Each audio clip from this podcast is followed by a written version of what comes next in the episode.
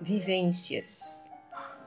Sugestões: Ameaçar não é uma boa atitude. O exemplo resolve o problema.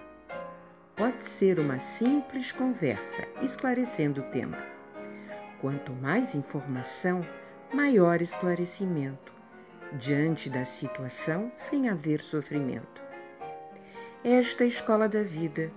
Não devemos nos esconder. Vivemos as experiências, começando a aprender. Uma montanha russa, num parque de diversões, existe o trem fantasma, muitas outras opções. Confie no coração, junte uma mente ativa, acorde a inteligência, atitude positiva.